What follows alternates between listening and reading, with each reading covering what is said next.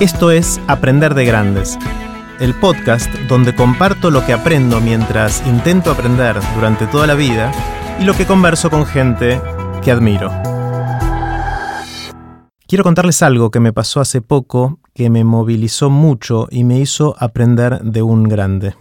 Es una historia que me recordó mucho un pensamiento recurrente que tengo. Para cuando tenemos la experiencia de vida, muchos ya no tenemos la energía. Entonces me pregunto, ¿qué podemos hacer para aprender de los muy grandes? De los que ya tienen un recorrido largo, mucha experiencia, muchas metidas de pata.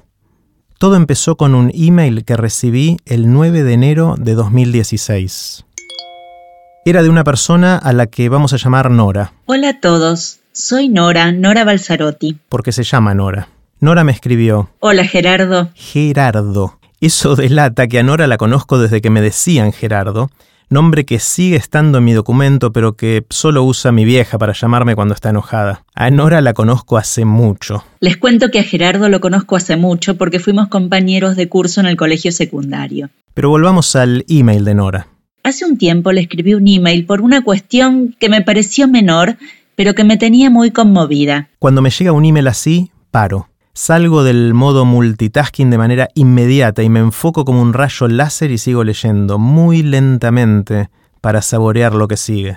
Para Navidad le regalé una Kindle a mi papá que hoy tiene 81 años. Como vivo en Santiago de Chile y él vive en Buenos Aires, a la mañana nos saludamos por email y nos contamos las novedades. Una mañana me contó que lo que más disfrutaba de su Kindle eran las charlas TED porque esta tablet tenía instalada la aplicación. Yo le conté sobre Gerardo y el rol que había tenido para que Ted llegara a la Argentina.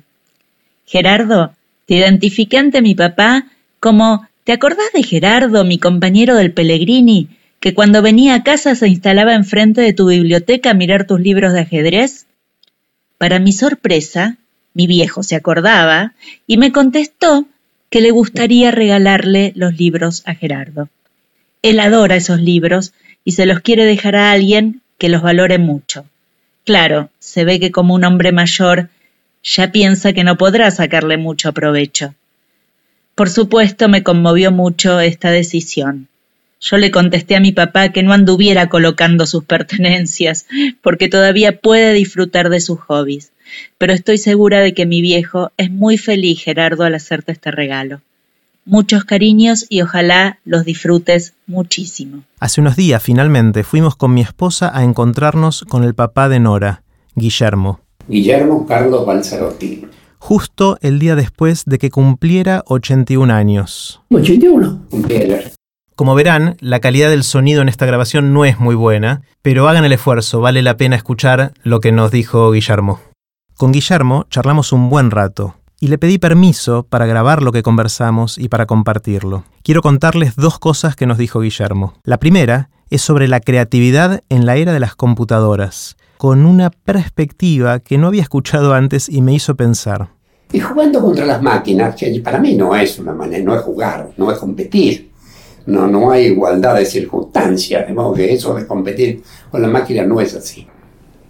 Pero en definitiva termina por acercarlo mucho a la perfección y por tanto a su final. Todos los aviones son iguales, vos fijas. Se, se, diferencian en el color sin duda, pero en, cuanto a la, a la, arquitectura del avión. Y son todos iguales, pero hacen todo con el computador y con los autos pasa lo mismo. Todos los autos de la misma categoría se parecen mucho. ¿Por qué los hacen con el computador? Claro. Y el computador da la misma solución para el mismo problema. Y entonces la creatividad, este, esta, este, va quedando solo reducido a algunos casos de literatura en donde todavía puedes encontrar originalidad. La segunda cosa que quiero contarles de lo que nos dijo Guillermo es sobre qué regalar. Porque yo estoy buscando regalar mis cosas. Porque tengo 81. Y hay un montón de cosas que quiero mucho y tienen destino desearse. Para los que no saben, el SEAMSE es la empresa que hace la gestión de la basura en la ciudad de Buenos Aires y alrededores.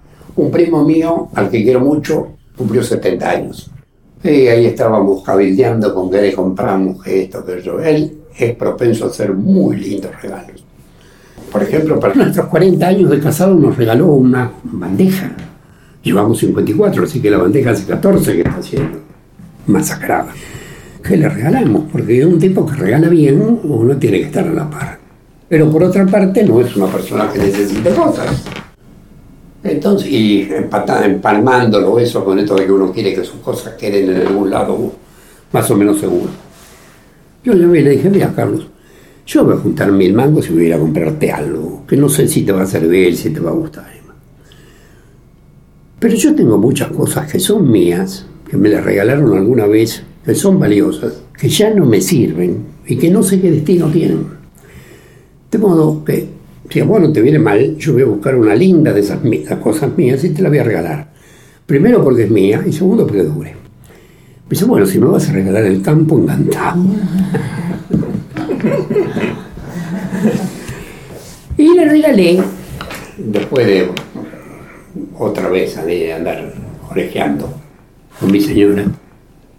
En el año 99 hubo un último Congreso Tributario del Mercosur, cuyo presidente fui yo.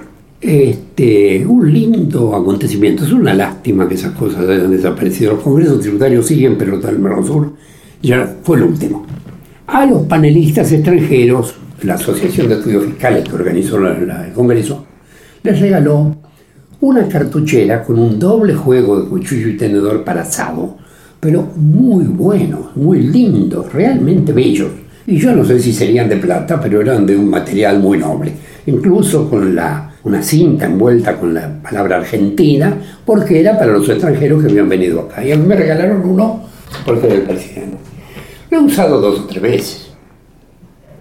Le regalé eso. Él estaba chocho y la mujer no te cuento porque era un regalo para los dos. Porque él cumplía 70, pero ella ligaba junto con él. Así que bueno, estoy haciendo, estoy tratando de hacer eso. Fue solo un rato que conversamos con Guillermo. Con mi esposa nos llevamos dos cajas llenas de libros de ajedrez y ahora estoy pensando cómo darles el mejor uso. Así que acepto sugerencias. Gracias por el regalo, voy a atesorarlo, cuidarlo y pasar la posta el, día que llegue. Así es. Pero nos llevamos mucho más que eso nos llevamos la sensación, el convencimiento de haber aprendido de un grande. Pueden ver los links relevantes de este episodio en aprenderdegrandes.com barra regalamos. Recuerden que pueden suscribirse para no perderse ningún episodio de Aprender de Grandes en aprenderdegrandes.com. Los espero en el próximo episodio de Aprender de Grandes, cuando les cuente lo que aprendo en mis intentos por seguir aprendiendo durante toda la vida y en las conversaciones que tengo con gente que admiro. Ciao.